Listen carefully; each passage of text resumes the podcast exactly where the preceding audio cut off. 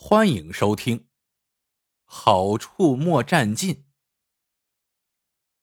俗话说：“伴君如伴虎。”坐拥高位者，与其如履薄冰、扶摇直上，不如急流勇退、明哲保身。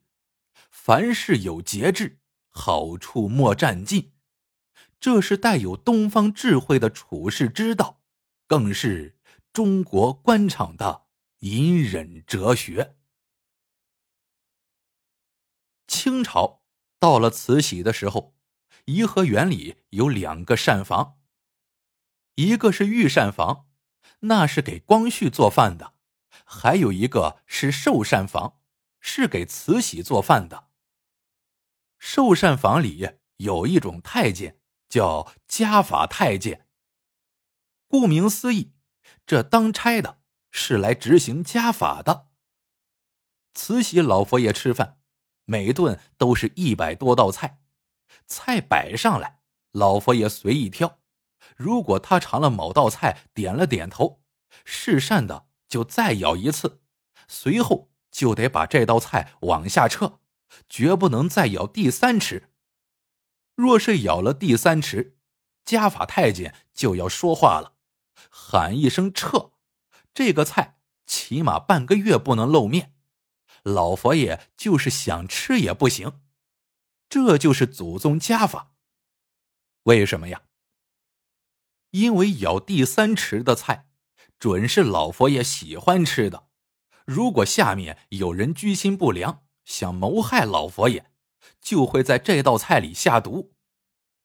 所以，再好的菜也不大会吃第三池。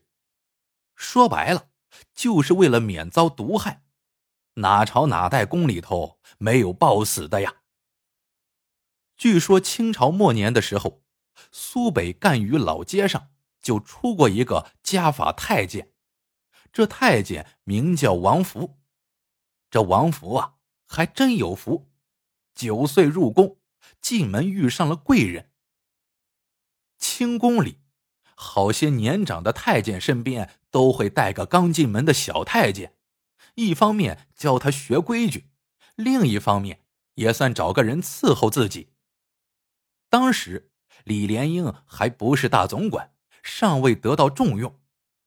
李莲英见王福这孩子模样俊俏，眼疾手快，很讨人喜欢，便把他收在身边。后来，李莲英逐渐高升。就把王福特意安排进了寿膳房，成了家法太监。王福起先还觉得新鲜，听听这称呼“家法太监”，多气派呀！可干了几年，就干腻了，因为这差事是花被子盖鸡笼，外面好看，里头空。恰在这个时候，他师傅李莲英得了宠，成了老佛爷的红人。于是，王府找到李莲英，想让他帮自己挪挪地儿。李莲英问王府：“那你想干啥？”王府支支吾吾的说道：“我，我想传膳。传膳太监是寿膳房里最肥的差事。寿膳房是个大机关，三百多号人。”一百多个灶，三人一灶，灶灶有号。哪个菜是哪个人洗的，哪个人配的，哪个人炒的，都记得明明白白。为的是赏罚时有个着落。每次传膳太监一声令下，这一百多道菜便陆续摆在桌上。这些盘盘叠叠的，一眼都看不到边这时候。哪个菜靠前，就离老佛爷近，就容易被他看上吃上。老佛爷最喜欢吃，也最讲究吃，吃的高兴，一准儿会犒赏厨子。御厨们要想让自己的菜往前一点，就得给传膳太监意思意思，因为上菜的顺序就是他安排的。李莲英听王福这么一说，眉头一皱。啥也没说就走了。王福心里有数啊，这年头求人办事哪能光动嘴皮子呀？于是王府给他师傅送了些银锭。李莲英收是收了，可他还了王府一个礼，一个和田玉蜘蛛，这可比王府送的还贵重呢。这一下，王府反而不踏实了，他搞不懂李莲英葫芦里卖的是啥药。不久。寿膳房人员调整，传膳太监这个位子另有其人。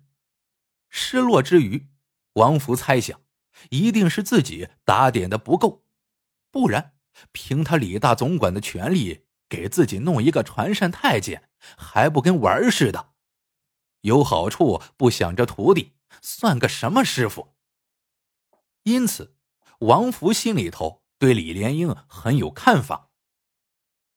一年后，光绪皇帝和老佛爷相继过世。紧接着，李莲英上书请求离宫，由头是为老佛爷守孝。临走时，李莲英来找王福，想让王福和他一起离宫。王福心想，李莲英无儿无女，他这样安排，无非是想找个知根知底的人服侍他。王福当时面无表情，心想：“一朝天子一朝臣，老佛爷死了，你失了宠才想起我，去你姥姥的！”想到这里，王福的表情就像当年自己去求情的时候李莲英的那个模样，眉头一皱，啥也没说，走了。李莲英望着王福的背影，摇头叹道。阿福啊，阿福，见好就该收了。数月后，传善太监病死，王福使出了他察言观色、溜须拍马的功夫，终于如愿以偿，当上了传善太监。这时候的朝廷已经是日薄西山，反而是袁世凯的势力一天比一天强。当时。宣统皇帝还小，隆裕太后又弱，这对孤儿寡母时常得看袁大头的脸色。这一天，隆裕太后和袁世凯商量事儿，随后便留袁世凯吃饭。那天临近元宵节，上菜时上了一盅汤圆。王福身为传膳太监，他瞄了一眼，也没有多想，照例拖着长长的腔调。精神抖擞的喊了一声菜名：“太平元宵。”不料袁世凯听罢，脸唰的黑了，他狠狠的瞪了王福一眼，啥话也没说，啥菜也没吃，放下筷子，匆匆告辞了。隆裕太后不解，问旁边的进士。进士和隆裕太后小声嘀咕了几句，隆裕太后顿时大惊失色。原来，这元宵谐音就是元宵，太平元宵，意思就是一旦消灭了袁世凯，天下就能太平了。袁世凯一向多心，听了这话就不开心了，他甚至还怀疑。是不是有人在饭菜里下了毒？于是赶紧走了。隆裕太后平日里记恨袁世凯，却也怕他。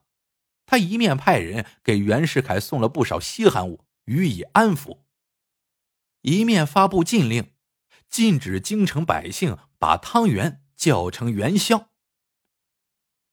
一切稳妥之后，他回过头来。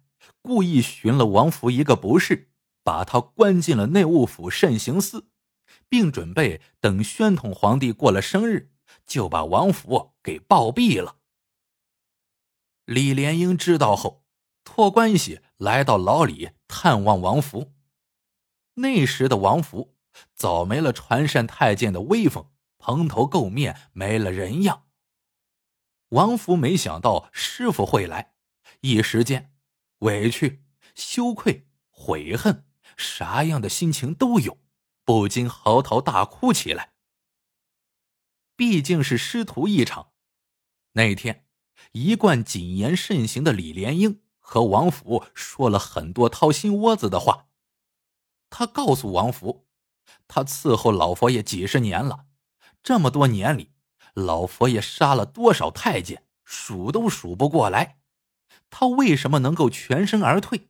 是因为他时时记着一句话：“好处莫占尽。”这些年来，巴结他的那些大臣，给他送的金银财宝能堆成一座山，可他每次都只拿一两成，退八九成。为什么呀？好处莫占尽。其实，他若想让王府当个传善太监，还不是一句话的事儿啊。可是，历朝历代哪个主子不是老虎猛兽？离虎越近，好处捞得越多，危险也就越大。他之所以送给王福一个玉蜘蛛，就是想告诉王福要知足。李莲英瞟了王福一眼，说道：“你以为我真的像外面说的，是因为失了宠干不下去才离宫的？”王福张大嘴巴，一时不解其意。李莲英接着说道：“我离宫，是因为听说老佛爷和光绪皇帝死前。”都叮嘱隆裕皇后，要她重用我，凡事都找我商量。我当时想，若再不收手，就晚了。王福沉思片刻，终于恍然大悟，可是已经为时已晚。王福被杀之后，李莲英很快便封了朝廷赐给他的宅院。住进了白云道观，并将老佛爷所赐宝物陆续上缴朝廷。据说那些奇珍异宝足足装了几大箱子呢。好了，这个故事到这里就结束了。喜欢的朋友们，记得点赞、评论、收藏。感谢您的收听，我们。下个故事见。